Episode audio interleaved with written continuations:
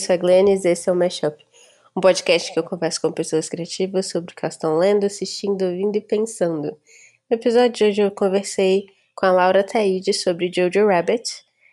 O episódio está com alguns spoilers, então eu recomendo que vocês assistam o filme antes de ouvir se vocês se incomodam com, com spoilers. Mas antes de ir para a conversa com a Laura, eu queria falar um pouquinho sobre algumas coisas que, que eu tenho pensado nos últimos tempos. Na verdade, coisas que outras pessoas têm trazido para mim de alguma forma. É, hoje eu acordei e eu fui checar a minha caixa de e-mails e, para minha alegria, tinha uma, uma newsletter da Estela Rosa. Estela Rosa já participou algumas vezes aqui do programa.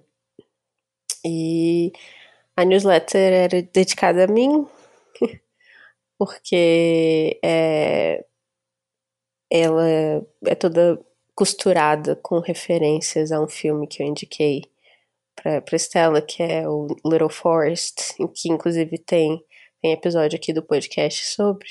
E é toda sobre a experiência dela durante a pandemia, é, como ela teve que voltar para a cidade natal dela recentemente. Ela primeiro tinha voltado para visitar os pais dela, né?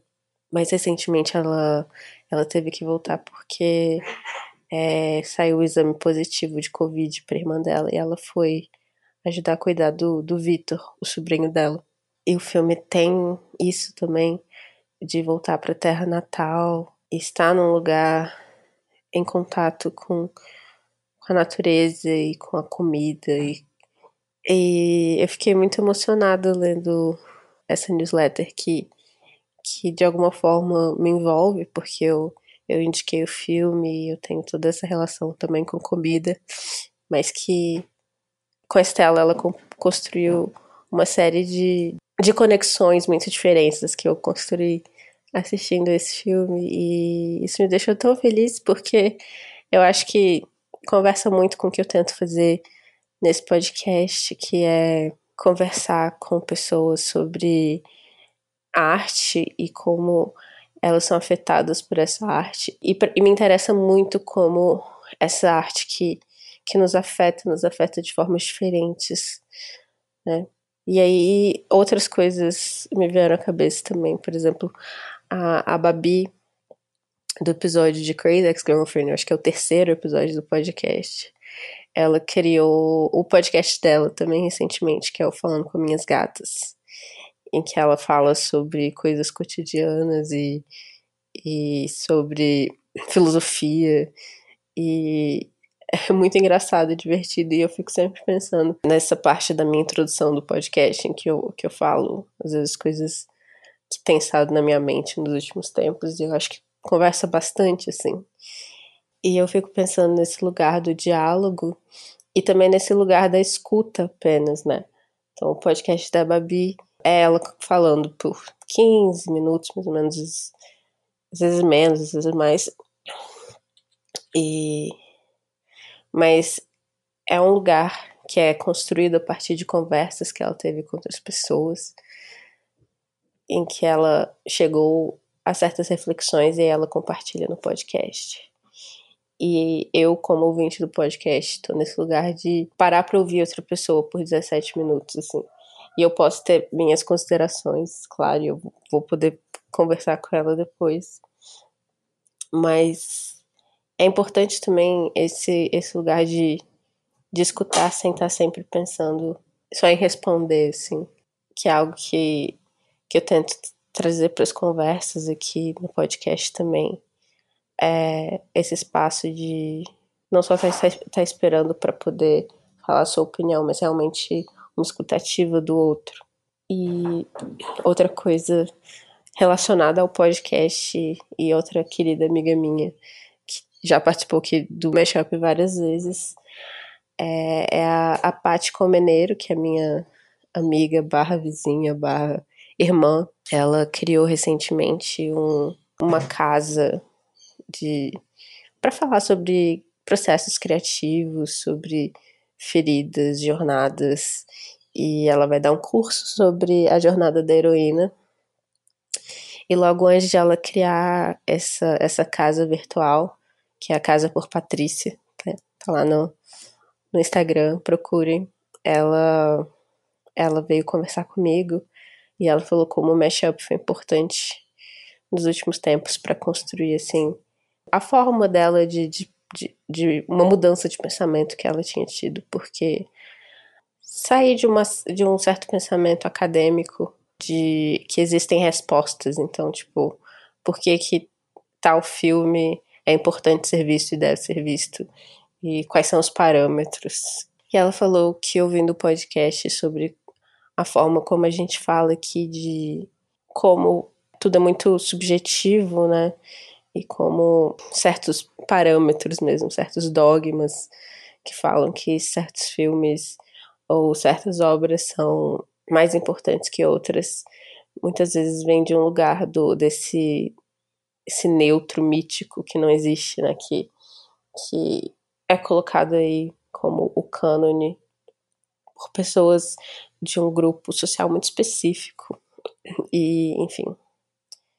É, é isso, eu tô emocionada, assim, com, com essas conexões que a gente faz, que é o que eu queria mesmo quando eu comecei esse podcast, é criar diálogo, criar espaços de encontro. Então, é isso. Assinem a newsletter da Estela, escutem o podcast da Babi, eu falo com as minhas gatas. Se vocês tiverem interesse, sigam a, a Patrícia lá no, no Casa por Patrícia, eu faço um curso dela, ela tá, vai dar um curso sobre narrativa feminina e processo de criação e jornada da heroína, agora em julho. Então, é isso. Vamos pro episódio então.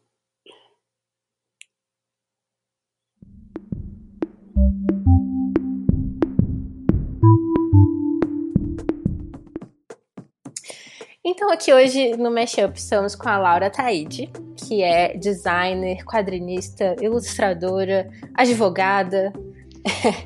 Você quer acrescentar? Pau para toda obra. Comentarista de podcast, eu posso colocar no meu currículo? Já. Ai, agora dá pra colocar podcast em, em currículo Lattes, não, tá, não tava sabendo? Nossa, meu currículo Lattes está abandonado há muitos anos. Mas o, o, a sua formação é, foi toda no direito? Sim, mais ou menos. Na verdade, eu também me formei no curso de tecnólogo em design gráfico há alguns anos.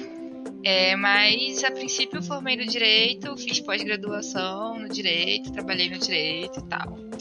E até hoje eu tenho a minha OAB tudo em ordem, organizadinho para poder processar os plagiadores e cobrar os, os clientes picareta quando precisa. Olha só. É ótimo, né? É Cara, ótimo. ter uma educação no direito é tão importante. tipo, Devia saber super o que ter umas matérias de direito na, na nossa educação básica, sabe? Sim, deveria. A gente teve umas aulas de legislação na comunicação, mas é, é, pra gente aprender sobre Lei Rouanet, etc. Ah, importante. Poxa, legal. Então, não sabia que tinha esse tipo de coisa mais prática na universidade. Tem, era obrigatório. Legal, né? Porque é uma coisa que meio que falta em outros. Sim, com certeza. Outros cursos. Foi importante. Mas eu acho que ainda precisava entender mais, assim e escrever uns editais também. A gente tentou escrever uns projetos na época da faculdade, mas cara, parecia uma coisa tão abstrata, assim, tão distante, que só eu quando eu já tava na público. vida mesmo. Só de edital privado. E eu achei bem de boas, mas eu sei que o edital público é muito mais complicado e burocrático. Eu cheguei a trabalhar com uma amiga que fez um edital, passou e me contratou para dar oficinas de desenho. E assim, Legal. pelo nível de estresse dela e, e, organização e planilhas, eu sei que não era mole, não. Sim, prestação de contas, tudo é bem complicado mesmo. É, mas então, hoje é, a gente vai conversar sobre Jojo Rabbit, que a Laura escolheu. E a primeira pergunta que eu tenho para você é por que, que você escolheu esse filme? E você pode dar também uma pequena sinopse para os ouvintes que não assistiram. Bom, Jojo Rabbit é a história de um garotinho de 10 anos que vive na Alemanha nazista. E ele é um nazistinha. Ele é 100%. O melhor amigo imaginário dele é o Hitler, inclusive. E a princípio o filme parece uma comédia ironizando assim os, os nazistas como uma galera violenta e que não pensa em nada e que acredita em umas coisas ridículas e absurdas, tipo que os judeus são os morcegos que moram em cavernas e tal. Mas aos poucos, a gente vai percebendo junto com o Jojo que o regime. Assim, toda aquela cara grotesca mesmo do regime nazista. E o, o nazismo vai tirando aos poucos tudo que ele tem, vai tirando a família dele, a família dele real e a família postiça que ele vai construindo, né, no decorrer do filme. E é isso. E eu acho um filme importante. Eu vi, me impactou muito, porque a gente está vivendo esse momento agora do comeback do fascismo e do nazifascismo, né? E esse filme me ajudou a entender um pouco que existem várias categorias de pessoas dentro de um regime fascista. Existem os colaboradores, que são pessoas que estão lá porque se beneficiam e não estão nem aí de estar fazendo mal para os outros. É, e existem as pessoas que são ignorantes mesmo, como é o caso do Jojo, que é uma criança, então ele está sujeito a toda aquela propaganda, ele acredita em tudo, ele acredita naquela imagem enfeitada do Hitler, né? E existem as pessoas que estão colaborando com o regime para não morrer, como é o caso do treinador dele, que é do exército nazista. O filme dá a entender que ele é gay, que ele tem um companheiro dele e assim, e ele ajuda muito o Jojo e inclusive a, a moça judia que a família do Jojo está escondendo. Mas ao mesmo tempo ele colabora com o regime, ele ajuda a treinar crianças para irem para a guerra, né? Então é ele ajuda a gente a ver que, que não existe só o branco e o preto nessa situação toda, né? Existe uma imensa área cinzenta. E é nessa área cinzenta que também existe uma possibilidade de salvação, né? Eu tô pensando aqui. eu vou dar o disclaimer agora. Que eu falei pra, pra Laura Dos antes spoilers, de a gente gravar. Eu posso tentar fazer uma versão sem spoiler. Não, não, não, não, não, não. É um disclaimer da, da minha opinião, assim, para as pessoas que estão ouvindo. Elas já começarem sabendo meu posicionamento. Então, se vocês não quiserem me ouvir falar mal de Jojo Rabbit, é... Ah, não, amiga, é importante, porque, assim, uma, no começo parece que é uma comédia sobre nazismo, e você vê uma criança nessa situação grotesca, não é, não é uma coisa fácil, né, pra todo Sim. mundo. Mas, mas, ah, pois é, a minha grande questão é. Eu, eu avisei pra, pra Laura antes de a gente gravar que eu não tinha gostado do filme. Inclusive, foi toda uma questão para mim, porque tinha saído o filme e eu tinha pensado em assistir. E aí eu comecei a ver muita gente amando e muita gente odiando muito. E aí eu fiquei tipo, caraca. Não vou assistir. Eu não vou assistir. Eu não tenho. eu não quero me frustrar, eu não tenho, né? Tipo, agora. eu não tenho cabeça para entrar nessa discussão agora, assim, tipo, pra entrar ficar a noite em claro pensando num filme. Eu passei a noite em claro pensando nesse filme no dia que eu assisti. pois é. E aí, e aí eu, eu li algumas coisas antes de, de assistir e li depois. E eu entendi o que que me incomoda no filme e por que, que ele não me incomoda tanto quanto ele incomoda algumas pessoas, assim? Porque as pessoas que eu conheço que odiaram são, tipo, pessoas do cinema que são bem engajadas na esquerda, assim, e que, com quem eu me alinho, geralmente, assim, tipo, em termos de, de opinião e tal, e de, de posicionamento político. E eu acho que a grande questão para mim nesse filme é que eu não me incomodo com que, entre aspas, era chamado de é, humor negro, né? Que não é uma expressão é, que a gente deve usar mais, mas é, é esse humor satírico e, e, que vai pro pior do que os seres humanos têm para oferecer e fazer piadas sobre isso, né? Aquele, aquele humor. É um humor meio irônico, uma coisa meio cínica, né? Não é realmente fácil. Sim em relação a coisas que são muito, muito complexas, como o nazismo, etc. E eu não tenho problema com, com esse tipo de humor. Na verdade, eu gosto bastante, assim. É... Eu gosto muito de Fargo, por exemplo, Os Irmãos Coen. E, e tem outros filmes que, que tratam do, do fascismo e do nazismo com, como comédia, assim. Tem os produtores. O que me incomoda é justamente porque esses filmes, eles, eles geralmente, para eles darem certo, eles têm que ter um senso muito fino de humor. E eu acho que esse filme, talvez por ele tratar de uma, é, dessa questão pela perspectiva de uma criança, ele fica um tanto quanto simplista, no sentido, olha só, na verdade os nazistas são todos burros. E na verdade É, basta esse menininho que foi criado para ser nazista e acreditar que ele é superior às outras pessoas, conhecer uma pessoa diferente para ele entender que na verdade ela é humana. E eu acho que a ideia de que o fascismo vem só desse lugar de, de não ter um conhecimento do outro, eu acho que ela é um pouco ingênua, assim, sabe? Eu acho que a gente está vivendo num momento que a gente vê que que tem fascista que sabe o que tá fazendo direitinho, né? É, tem uma, tem uma. Um tempo atrás, acho que foi na época do, da, das eleições, e tinha, saiu um, um, texto que era tipo: sua tia não é fascista, ela tá mal informada. E aí depois alguém falou: tipo, não, sua tia é fascista sim, cara. e aí qual, qual que é, né, a verdade? O que o Jojo Rabbit mostrou para mim, pelo menos, e, e eu olhei para as pessoas ao, ao meu redor e eu, me parece que é verdade é que existe a sua tia fascista e existe sua tia mal informada também. E também existe gente que é ingênuo, como o Jojo, que tá sendo vendido pela propaganda e que não, simplesmente não parou para analisar como isso pode ferir as outras pessoas. Porque talvez ele não conheça ou qualquer coisa assim. Eu acho que funciona só porque o Jojo é criança. Porque é difícil acreditar num adulto ingênuo a esse ponto, né? Sim, mas é justamente por, por a gente ver com essa ingenuidade toda, eu acho que a gente não está num momento político, histórico, social que a gente pode tratar esse assunto com tanta leviandade, assim. Que a gente pode, que, que a gente pode empatizar com o nazista, tipo isso? É, é... Eu acho que a gente sempre pode. Não, mentira. Eu acho que a gente não pode sempre empatizar com as pessoas. Mas, assim, eu acho que a gente não tá. É, é que nem... a gente estava conversando sobre o The Office, né? E como The Office saiu no momento político. Que eu acho que as pessoas eram permitidas mais, maior complexidade, justamente porque a gente estava vivendo numa época que o diálogo era mais. É, é, era mais possível, assim. Eu acho que sei lá, nos Estados Unidos, um republicano e um democrata poderiam sentar e conversar de forma mais civilizada. E a gente está num momento de polarização tão grande agora que. Que... que talvez não seja o momento de relativizar, né? Certos comportamentos, certas ideias. É, porque a gente vê cada vez, tipo, tudo indo mais pra direita. E aí, tipo, tem esses programas super liberais, tipo, ah, é, a gente tem que ouvir os dois lados. Então vamos ouvir uma pessoa. Então vamos ouvir uma é... completamente absurda aqui e uma pessoa do é, centro.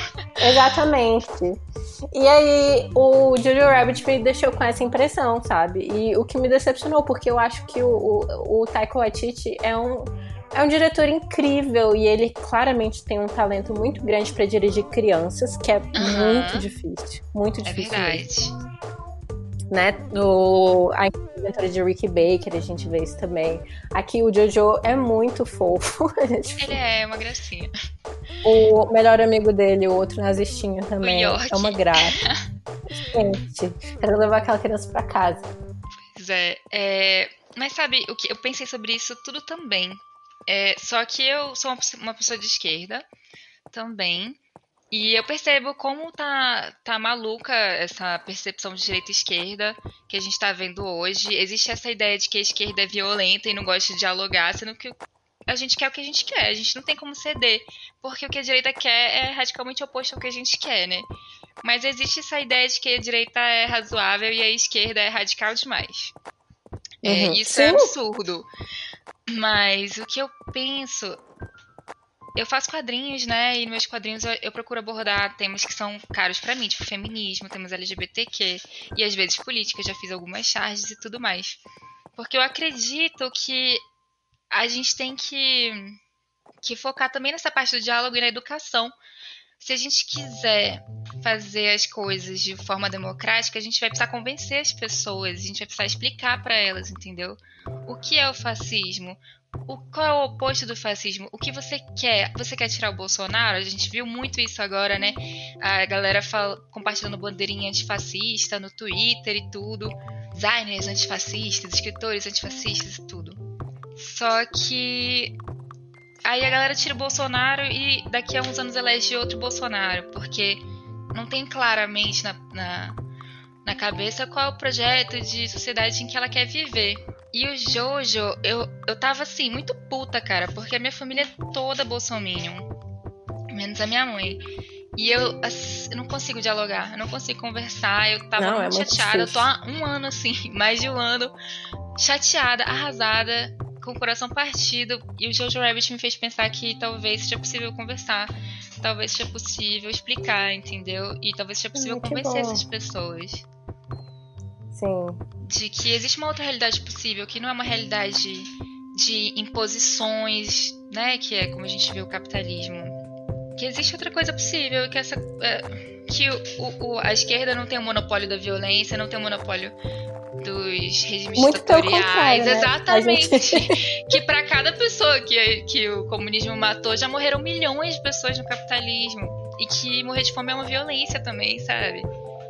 Jojo me fez pensar em tudo isso e ficar muito emocionada Ai, assim, com essa bom. possibilidade de que, de que é possível mudar essas pessoas, pelo menos as pessoas que estão nessa porque não conseguem se colocar no lugar das outras, entendeu? Porque não conseguem ter uma ideia de uma sociedade melhor possível.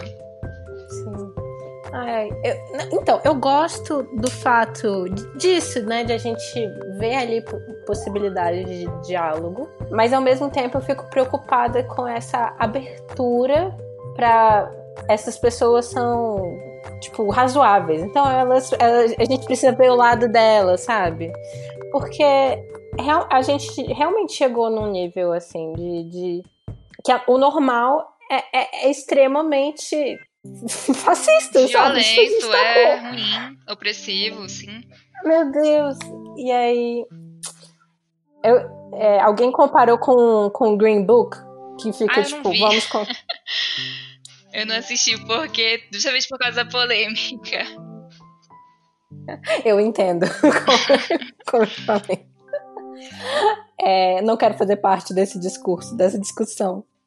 Mas no Green Book, é, pelo, que eu, pelo pouco que eu sei, a gente tem um cara branco falando sobre racismo, né? Que é uma coisa assim, Sim. meio sem pé nem cabeça.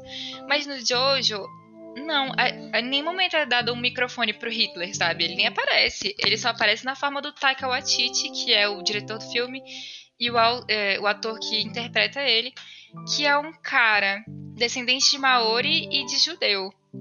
Sim. Então, Eu acho que isso cara- que melhora a situação. Ah, eu acho também. Achei, achei fundamental. Se o Taika Waititi não fosse um cara judeu e maori, ia ser muito complicado. Ainda mais complicado filme. Mas é o que.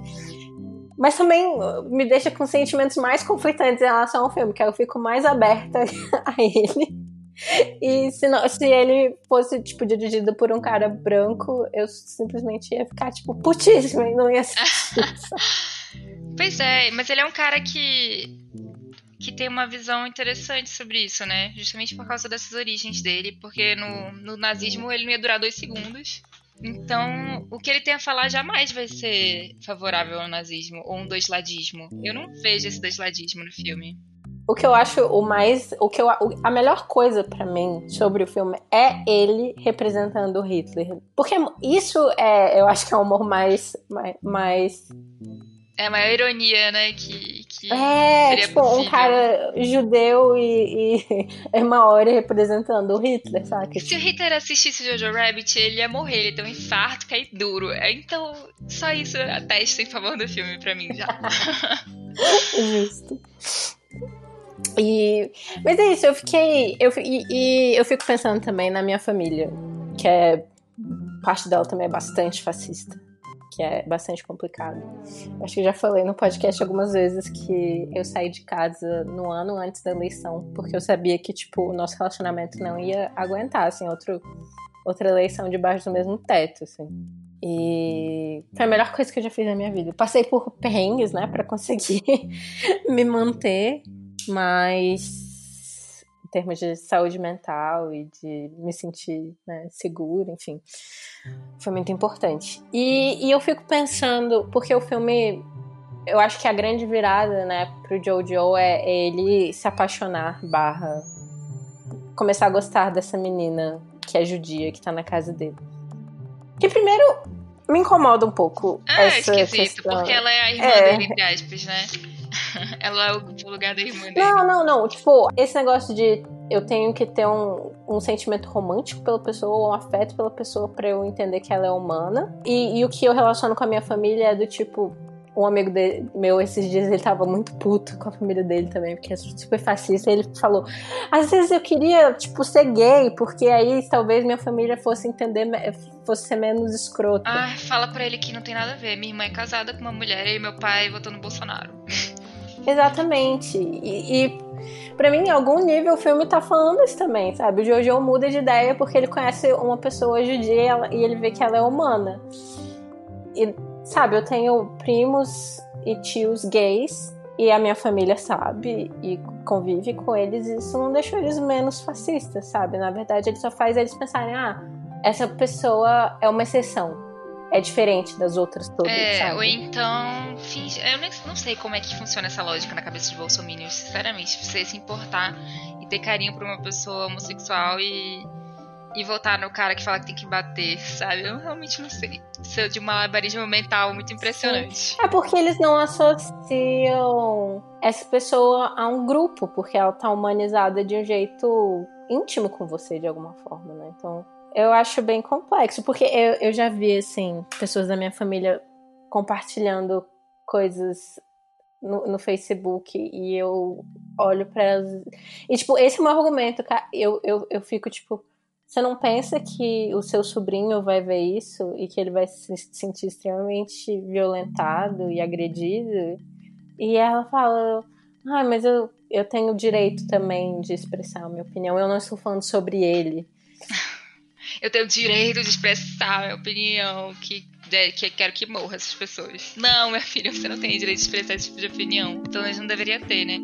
Opinião de ódio. E também coloca o ódio que ele tem por pessoa, por judeus, numa categoria mítica, assim. É tipo, tão absurdo as coisas que ele acha que é verdade sobre os judeus. Tipo, ah, eles são monstros, eles ficam de cabeça para baixo e mas eu, eu vejo isso como um exagero com uma função de humor mesmo. E assim, eu acho que o exagero tem uma importância legal. Por exemplo, se você acha ridículo o Jojo achando que os judeus têm asas de morcego, por que, que você não acha ridículo achar que um, os gays, sei lá, todos querem. O que, que é que as pessoas acham sobre os gays? Que eu não faço ideia. Querem transformar todo mundo em gay. sabe? Querem distribuir uma madeira de piroca na escola. A gente já tá nesse nível, cara, de as pessoas espalharem umas mentiras ridículas que colam. né? É assustador. É, é assustador. É, pois é.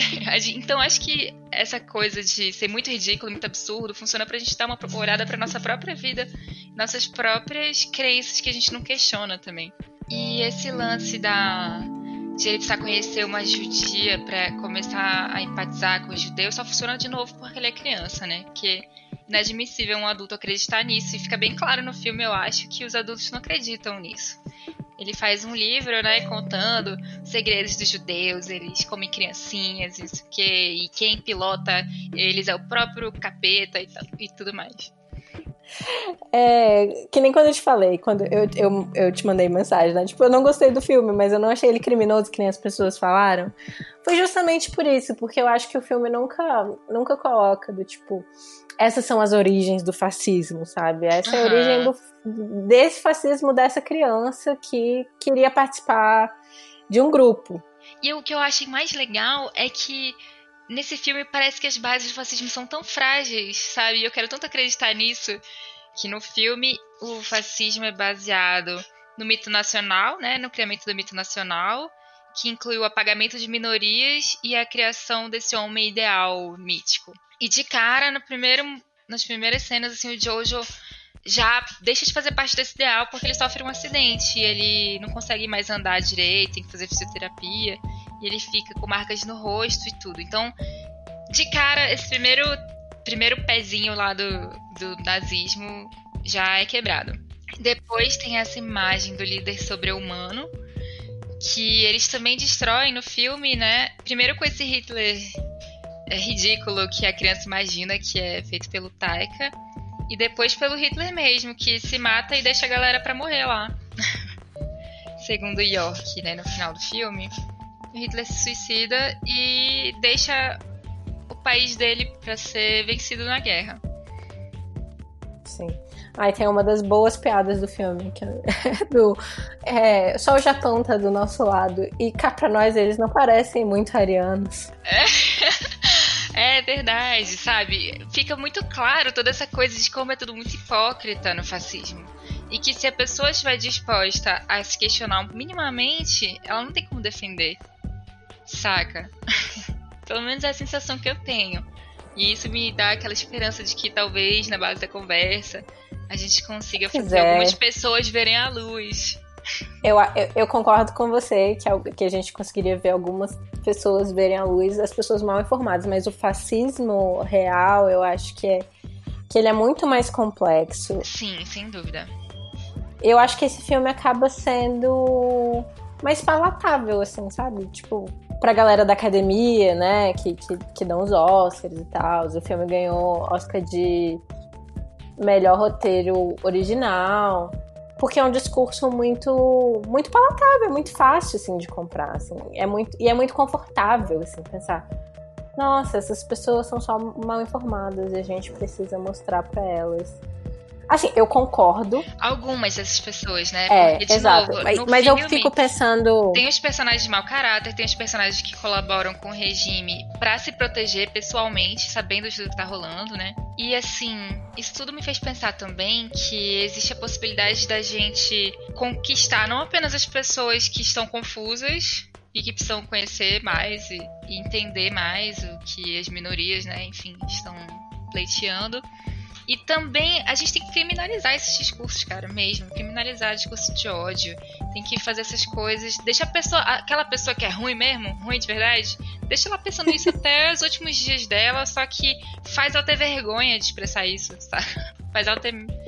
Faz ela pensar, nossa, é muito absurdo, não posso falar. Faz esse discurso ir morrendo aos pouquinhos, assim. Tem que ficar claro o quanto que isso é absurdo. Sabe? Sabe que eu, a gente conversando agora, eu lembrei da youtuber, a ContraPoints, a Natalie Wynn. Você conhece? Não, não conheço. Ela é uma youtuber trans, é, ela é estadunidense e ela tem esse, esse canal do YouTube chamado ContraPoints. E o primeiro vídeo que eu vi dela foi o vídeo sobre. É, como é que é? Os caras que são celibatários involuntários? Ah, os incels. Incels.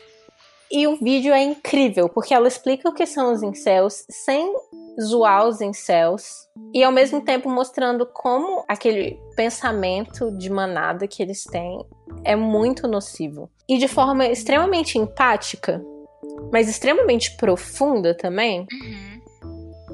Oh, vou assistir. Parece bem legal. E eu acho que isso me, me interessa mais, assim, sabe? Tipo, a gente não precisa deixar o debate ingênuo para as pessoas entenderem, sabe? A gente, tipo, é possível a gente conversar com empatia com pessoas que estariam do outro lado, sem simplificar demais a, a, questão, entendeu?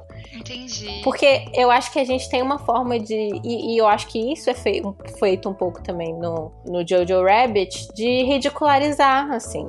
Porque, ah, é tipo, a pessoa, é. a pessoa vai parar de escutar quem vai, quem vai escutar isso vai ser a gente, do mesmo lado, sabe? É, esse não é um filme pra nazista. Realmente, não é. E, o cara, o canal da, da, da, da Natalie Wynn, o ContraPoints, é uma das coisas mais incríveis, assim, de ver os comentários, porque é literalmente, às vezes, as pessoas escrevem comentários enormes falando, eu tava indo, eu tava virando em céu e tava, tipo, nesses, eu tava participando desses, desses, e esse vídeo abriu meus olhos, sabe? E eu fico, tipo, cara existem formas, sabe? A, Natalie Wynn, ela tava num programa de, de doutorado em filosofia, sabe? Então, tipo, ela tem muita base. Mas ela não. Isso não faz dela inacessível também. Eu acho muito interessante, assim, como ela constrói a parada toda. E um, um assunto, inclusive, que, que, que, ela tem um vídeo que é só sobre isso, é sobre a, the aesthetics, a estética. Que eu acho que é uma coisa que tem muito a ver com o nazismo também, né? Tipo. Sim, sem dúvida. Propaganda, propaganda é tipo 80% do nazismo. Exato. Do fascismo, né? Ele, a Riefenstahl e tudo mais, o. o, o Go, Goebbels, Goebbels, não sei falar direito, tá, que Eu inspirou aí certas, certas pessoas certos, certos brasileiros uhum. da cultura. Um, se inspirou Tocando tanto que Wagner. a pessoa fez igual, só que diferente, né? Foi quase um plágio. e isso o, o, o Taika faz bem nesse filme, né? Ele consegue construir bem a estética nazista ali, como pode ser atraente, isso ainda mais pro, pra uma criança que tá. Sim. que se sente solitária e tá procurando. É, e quer fazer parte de um grupo, né? Espaço pra, pra pertencer. Isso, eu acho que essa questão do pertencimento também explica muito sobre, até sobre porque os nossos pais, nossos avós estão nessa, sabe? A minha avó é uma convertida do WhatsApp ao Bolsonaro, ao bolsonarismo. Saca? Então é muito isso. É o seu grupinho, as suas amigas aposentadas curtem Bolsonaro, elas ficam mandando umas fotinhos horríveis, umas montagens toscas e você participa. A crise também é estética. Principalmente, cara. Pois é, a estética do nazismo pelo menos era tipo. Era atraente. Era mais caprichada, é muito... né? É muito louco como a, a estética a estética bolsonarista é feia, cara. É, é feia. É, mas é, é, o negócio acho que é massificação, né? Ela é feia porque a galera produz rápido, que é pra espalhar rápido, muita grana envolvida, né? Como sempre. Um dos meus memes favoritos do, do Twitter é quando as pessoas, tipo, é, mandei. Era tipo, é, mensagem é, pros avós para mandar sobre o, a Covid. E era tipo. Ah, era bem feioso, tá né? Tentando, o PT está tentando matar os bolsonaristas, é, os cidadãos de bem. Fiquem em casa, se protejam, sabe? Tipo, usando a tática, tática dos inimigos né? para conseguir, tipo, se comunicar, porque é, passa um momento que você também se, se, afilia a essa estética de alguma forma. E é aquilo que você passa a acreditar. Então, se você via. Você bate o olho, você sabe que é da sua galera aquilo. Exato. É da galera que gosta de degradê, olho com bandeira do Brasil chorando, gosta de humor de arte colorido. Ai, meu Deus. Mas viu, ó, a gente já tá zoando. Zoeira é um método de sobrevivência. É, mas é, mas essa é, é, tipo. Essa parada que a, que a Natalie Wynn não faz, sabe? Que ela não zoa as pessoas. Ela leva elas a sério de uma forma.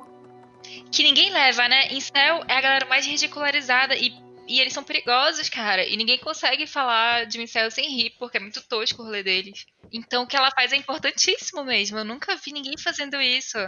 Eu vou correndo assistir. Apesar de eu ter nervoso de ver essas coisas de céu e tudo mais, ficou com medo. Não, é muito bom. É muito bom. Você pode ver os outros vídeos dela. O vídeo sobre estética é muito bom, porque ela fala sobre a questão trans, né? Porque existe um debate muito grande, assim, sobre o que, que faz uma mulher, afinal. E as radfans vão falar que é, a, é, é o útero, a vagina, e para outras, outras vertentes do feminismo, não é isso. Mas também não é a maquiagem, não é o cabelo, não é a roupa, saca? E aí tem toda essa discussão sobre como é que a gente. É, sobre como mulheres trans muitas vezes performam a feminilidade de forma muito estereotipada até por vezes. Mas assim, também isso também não é uma verdade universal, né? Exato, exato. Não é isso que faz delas mulheres, mas ao mesmo tempo é, é muito bom esse vídeo porque ela, porque ela explica isso e eu fiquei tipo, caralho, é verdade. Mas é como ela vai ser validada pelo exterior. Então, é uma forma de sobrevivência, parecer o mais mulher possível. Isso, exatamente. Pra, pra você não ser tratada como um homem na rua e isso te fazer sofrer, né? Compreensível. Mas ela fala isso de forma mais, muito mais bonita. Eu acho que a maioria dos vídeos já estão com legendas em português. Ai, que ótimo. Então todos podem assistir. É, e eu acho muito bom, assim, porque ela, ela, esse vídeo da estética, eu acho que é esse vídeo da estética ela, ela faz vários personagens. Ela é incrível, inclusive, tipo, é, em termos de estética mesmo, porque ela faz vídeos com, com cenários, ela produz os, os, figurinos, é muito bom, muito bem feito. E aí, nesse, nesse vídeo, ela traz várias personagens dela. Então, tem a Rádio Fem, tem a, a, feminista liberal, e aí todo mundo conversando ali, trazendo pontos diferentes, assim, é muito interessante. E nenhum argumento é tratado como se ele fosse idiota, sabe? Porque É, né? Porque isso, isso torna o debate muito difícil, cara. Principalmente na internet, assim.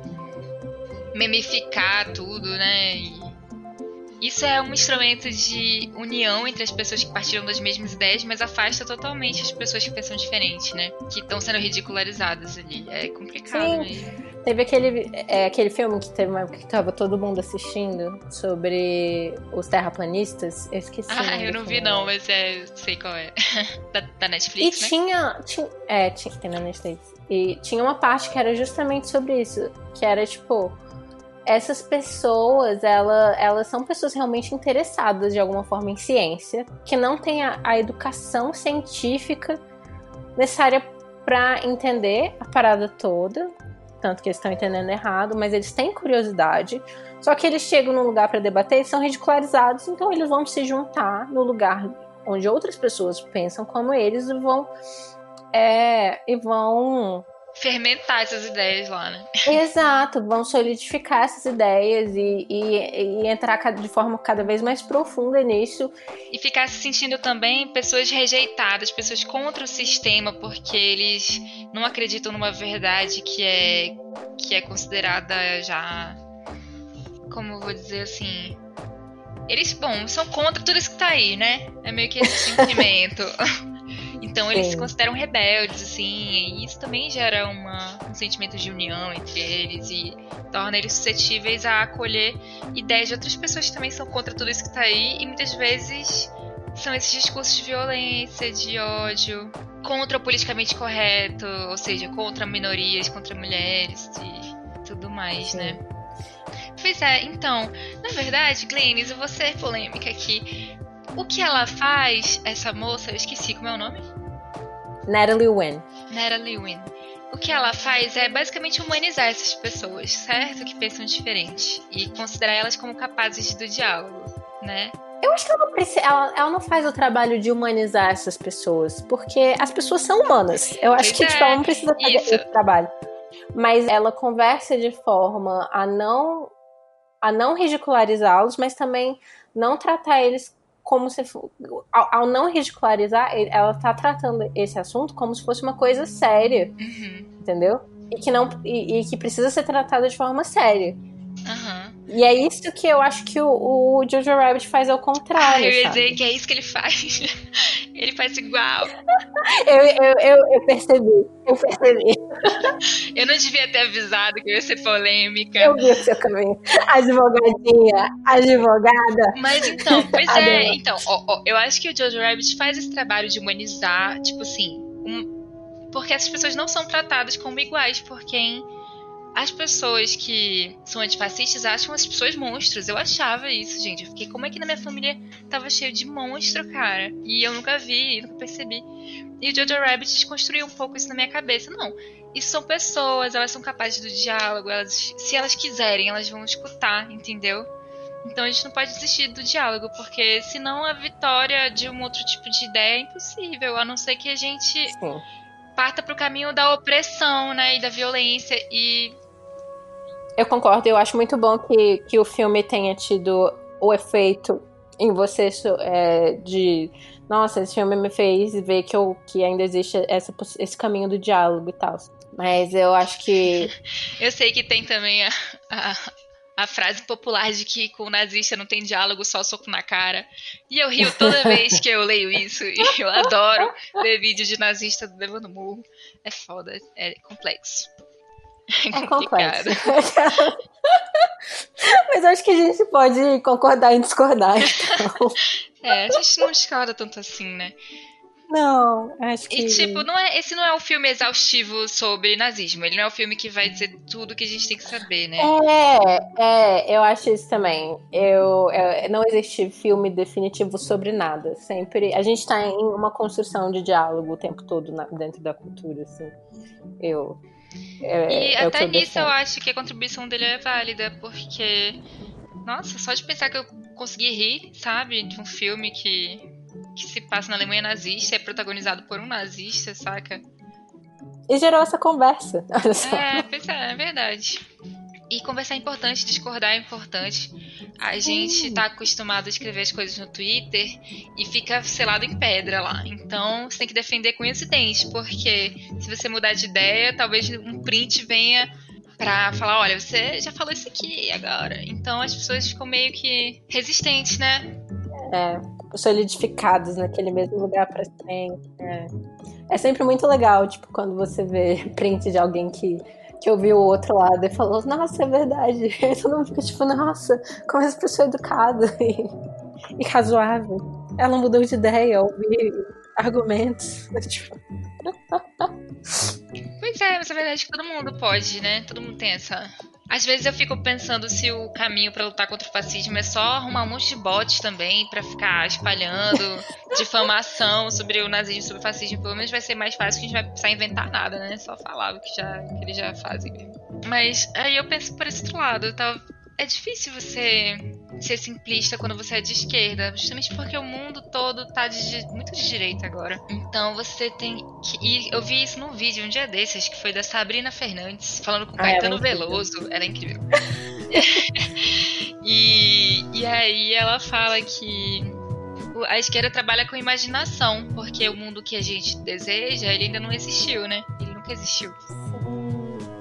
Então é meio que é mais difícil mesmo. Não dá pra ser simplista, não dá pra só espalhar bandeirinha antifascista e achar que juntos vamos vencer o fascismo. Porque tem que saber o que é fascismo, tem que saber como se derrota o fascismo, né? De fato. Tudo isso. Ah, é isso. Muito bom. Adorei a conversa. Também, que bom. É, ouvintes, essa é a primeira vez que eu e Laura conversamos ao vivo. Essa é a primeira vez que eu escuto o sotaquinho yes. lindo. Misturado já de várias regiões. Pois é, né? É, a gente estava conversando antes de, de gravar. Você quer, você quer falar sobre a sua trajetória geográfica? Ah, bom, eu, eu nasci em Manaus e eu estudei minha vida toda e me formei lá em Direito e saí de lá com acho que cerca de 22 anos, assim. Fui para São Paulo fazer pós-graduação e vivi lá por mais uns dois anos. E depois vim morar em Belo Horizonte, já pensando em me dedicar ao design gráfico, à ilustração e aos quadrinhos, que é o que eu faço hoje, né? Maravilhosa. Sigam ela lá, eu sou muito intimidada, que Laura tem muitos seguidores no Instagram.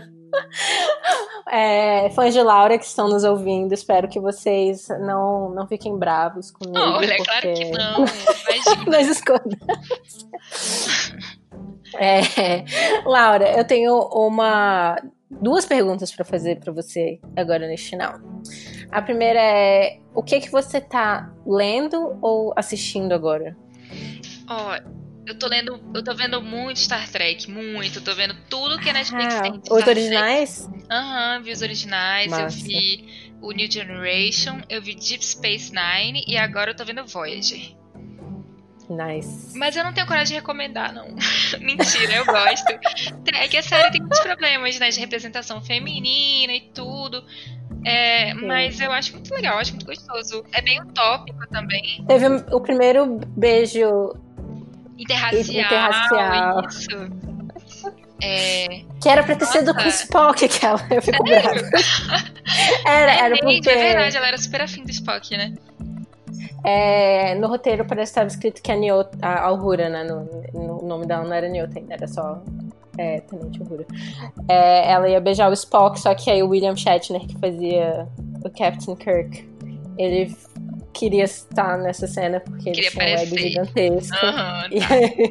Nossa, e, esse ego fica tão claro em tudo na série. Quando ele cai, alguém atira nele, ele cai. Ele sempre cai com a bundinha assim, arrebitada, pra pagar de gostoso, sabe? então é isso, gente. Tem que ver com, assim, como é que a gente fala quando a gente vê com um pouquinho de desconfiança? Porque é cheio de machismo. Como é crítico. É, é isso. É tem que ver, tem que estar de boas, assim, pensar, graças a Deus que não é mais assim o mundo. Só tem uma mulher trabalhando lá e tudo mais, sabe? Uma mulher negra e tudo. Mas não foi a Whoopi Goldberg que, falou, que, que falou, tipo, quando ela, ela, viu. Que começou a atuar por causa da Uhura, né? O Martin Luther King falou com a Uhura, brother. Ele falou pra ela. Sim, porque ela queria sair, né, do programa. Isso, isso. Ele falou: não sai, o que você tá fazendo é importante. E aí é toda essa questão, de novo, de educação, de mostrar para as pessoas que é possível, né? Sim. Ah, é, esse filme foi. É, essa série foi muito importante, assim. Apesar é, dos vários problemas. Então. É, pois é. Você vê. Dá até pra rir dos problemas hoje em dia, porque ela é tão antiga, gente. E vai melhorando, vai melhorando. Opa. Ah, sim, sim. Até porque, tipo, é, eu acho que tem um histórico. Também. Cada nova geração vai melhorando. Pouquinho. Tem um histórico da série de na época que ela saiu, lá nos anos 60. É 60, né? Acho que ela sim. tinha. Ela era muito progressista, na verdade, Aham. naquela época. É, porque é um mundo diferente, é um mundo em que não tem dinheiro, todo mundo tá lá só pelo prazer da exploração, todos são. É uma coisa meio militarizada, né? Uma sociedade meio militarizada que existe dentro da nave. Mas ainda assim é bastante utópico em alguns pontos. É bem legal. É que, que nem você falou que é da, da Sabrina, né? A gente precisa de, de sonhos, né? A gente precisa de modelos de, no- das nossas utopias pra, gente Saber o que a gente quer, porque senão a gente acaba de novo nas mãos de outro Bolsonaro daqui a uns anos. Porque a gente vai envelhecendo e ficando reaça, né, amiga? Eu espero Ai, que que horror. Eu espero muito que não, mas é o que a gente vê. Nossos pais tão, tão rebeldes, virando uns velhos bolsominion. Ai, que horror. Não, não vai acontecer.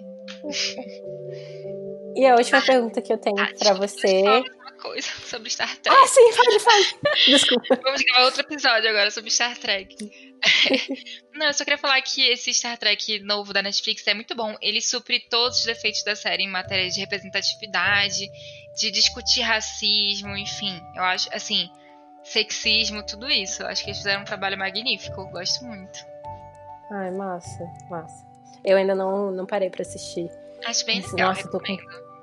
Tanta coisa pra assistir, tô tipo, É. estressada.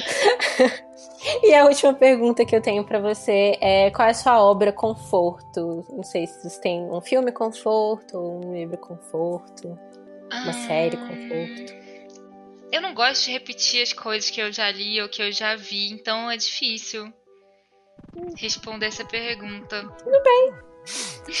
Sem problema. Às vezes as pessoas não têm, ou então é tipo uma coisa que pra, pra maioria das pessoas não seria conforto. Tipo, eu acho que eu já comentei umas duas vezes sobre isso, que a Francine Barbosa falou que o filme que ela sempre retorna, além de O Amor Não Tira Férias, é Psicose, do Hitchcock. Nossa! Não sei, ultimamente Star Trek tem sido meu confortinho mesmo, aquela coisa que eu vejo todo dia e que me tira um pouquinho dessa realidade treta que a gente tá vivendo, né? Ah, eu vi também Knives Out esses dias. Eu esque... Ah, acho eu que é Entre Facas e Segredos. É maravilhoso, é muito legal. Assim, parece um live action de um livro da Agatha Christie, sabe? Muito massa. Ai, eu tô. Um mistériozinho muito honesto, assim. Gostei pra caramba, de verdade. Sem, sem forçação Nossa, de barra. eu amo. Aham, amo. também. Eu, esse final de semana agora, eu comecei a ouvir um podcast novo. Eu fiquei viciada, cara. Eu não parava de ouvir esse podcast. Eu ainda não parei de ouvir. Tipo, eu tava ouvindo antes de a gente gravar. E é um podcast sobre scams. Tipo, Ai, que legal. como Golpes. que fala, então? Golpes. Golpes, exato. o- o- E, e aí, cada episódio ela conta um grande golpe, tipo, histórico que aconteceu e outros pequenos golpes. Assim, tipo, ah, golpes estão acontecendo agora, então fiquem ligados. E Nossa, imagina o WhatsApp agora que vai aceitar a transação em dinheiro, hein? O tanto de golpe. Vai dar pra fazer um especial nesse podcast. E, e eu adorei, e, e aí eu tô, tipo, viciadíssima. E, e eu acho que ela, ela, ela também mencionou o Knives Out, porque. Não sei se tem golpe, mas tem, é uma coisa meio mistério, assim. É, descobrir. ai, não, não, lembro de ter. Assim, não tem golpe nesse sentido de alguém tentando enganar outra pessoa. Mas é mistério, mistériozinho. Crime. Massa. Eu amo, amo Crimes. muito. Crimes. É, não mentira, eu odeio ver coisa de crimes reais. Não consigo, não dou conta. Sério, Não Cara, gosto, cara. eu, eu sou muito viciada em true crime. Eu sou um nenê, Glennis. Eu só gosto de ver coisa legal, fofo, bonitinho, sabe? Que me deixa esperançosa, pensando, é, Entendi. nem tudo está perdido. Não, então a sua vida é, são filmes e séries conforto. Entendi, Isso, entendi. acho que é por isso que eu não consigo escolher. é isso mesmo. Você não precisa repetir nada, porque todas as que você procura de primeira já te dão conforto. assim. É, é muito Você difícil já achar assistiu um Paddington? conforto, na verdade. Ainda não, eu quero. Você vai amar. Querendo. O 2 ainda é melhor. O Pa- Paddington e o Paddington 2 são duas obras-primas do, do conforto. cinema conforto. Uhum. Não, assim, do cinema em geral e do cinema em conforto, assim, são as obras master, assim. Ai, muito bom. Vou ver sim, então. Eu vim pra dar dicas e estou levando dicas comigo. Gostei. Um deles tá na Netflix e um deles tá na Prime Video, então os dois. Ah, eu tenho ver. os dois. É isso. partiu. É o que eu vou fazer hoje. É... E eu ia falar outra coisa que eu acho que eu esqueci. Ah, lembrei, lembrei. Eu gosto de um podcast chamado Osciloscópio. É o único outro podcast que eu escuto. É, religiosamente. É, agora eu sou fã. É, e eles falam de esquisitices, assim, em geral. Tem golpe, tem Ai, eu caso amo. estranho de polícia, tem ET Bilu, sabe? São dois amigos meus de Brasília, que são um casal. que legal! E eles pesquisam, as- eles pesquisavam as coisas pra falar um pro outro, e agora eles gravam. Então é uma conversa muito divertida, assim, eu gosto pra Ai, que caramba. maravilhoso. Eu vou. Amo. vou E ouvir. eles estão pegando leve agora na época da pandemia, falando de causos mais divertidos, assim, e não tão, tão treta. Ai, legal. Você escutou o Chaco Rapadura?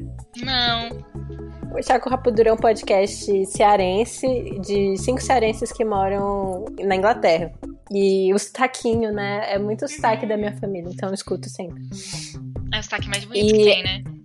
Ai, é muito lindo. E elas têm os episódios. Hoje em dia elas só fazem esse tipo de episódio, que é Sara Patel. Que elas, elas cada uma leva notícias bizarras do mundo e elas leem e ficam, e ficam ti- tirando. Gente, foi, ficam nesse, foi, mangando. foi no osciloscópio que eu descobri que a gente tem um caso muito bizarro, e eu tô falando pra todo mundo disso agora. Dos canibais que faziam coxinha de gente pra vender no interior. Você lembra disso? Não! E era no interior de algum lugar do Nordeste. Deixa eu dar uma pesquisada. Canibais é Garanhuns. Pernambuco. Isso aí. Olha só. Meu, meu- meus conterrâneos. Ai, ai. Mas então, você quer deixar onde as pessoas te encontram? Onde você quer ser encontrada, no caso, né?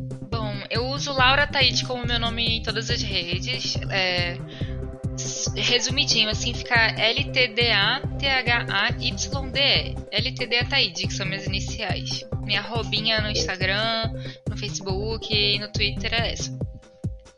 Eu vou E deixar isso. no. Lá No vocês não post. vão encontrar muitas fotos, nem nada do tipo, mas vão encontrar muitas tirinhas e muitas HQs e é coisinhas muito do lindo. tipo.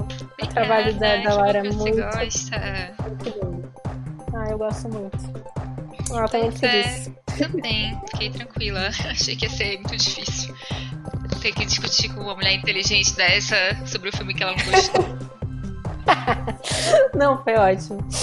Então, é isso. Muito obrigada, Laura. E você vai voltar pra con- Ah, conversar sobre algo que eu escolhi ah, tá ótimo. Vamos ver se você vai gostar. E se você não gostar, aí vai ser o round 2. É verdade. A gente vai, ter- vai ser obrigada a fazer um terceiro round e assim por diante. Mas eu acho que nós duas somos muito, muito fofinhas, assim. A gente, a gente não fica, tipo, muito é, inflamada no- na discussão. É, a gente não discordou tanto assim. Não é como se você tivesse dito eu adoro o nazismo. E aí eu ia ter que dizer que eu odeio o nazismo, sabe? Aí ia ser foda. As pessoas são mais complexas que isso. Mas a gente também tem que, tem que dar um jeito de falar com essas pessoas, né? Então vamos treinando. Vamos treinando. Vamos ver muito Natalie Wynn. É verdade. Aprendendo, reaprendendo a dialogar. E os outros. Ah, é verdade, uma boa recomendação. Os filmes do Taika, quando eu vi Knives Out, Entre Facas e Segredos, eu acho que é o nome em português. Eu lembrei muito do Taika, porque me deu aquele me- mesmo sentimento gostosinho, sabe? Assim, muitas reviravoltas, Ah. assim, prende a atenção e no final é legal. é, tem esse, esse negocinho de ingenuidade que eu gosto muito. Justo. É. Veja Paddington. Acho que você vai gostar. Tá bom, vou ver. Sério. E eu acho que. Ó, olha aí, Paddington dá outro debate sobre essas questões. Ó, eu, eu vou pensar. Acho que você vai estar de volta já tipo, no episódio que vem. Então é isso, muito obrigada, Laura. Eu que agradeço pelo convite, gostei muito. É sempre bom conversar com pessoas, né, nesse, nesse período de que a gente fica trancado em casa. É bom demais. Sim, ah, é muito bom. Então é isso. Beijinhos. Tchau, tchau.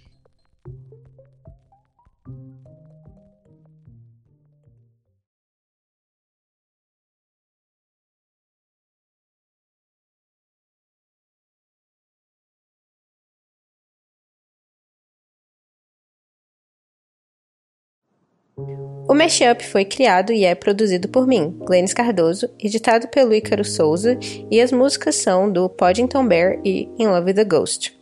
Vocês podem encontrar o Mashup no Instagram em mesh.up e no Twitter com mesh_up e a gente também tá no Facebook, procurem lá Mashup e eu também estou disponível em todas as redes sociais se vocês quiserem vir conversar. Eu sou Glennis AV, tanto no Twitter quanto no Instagram.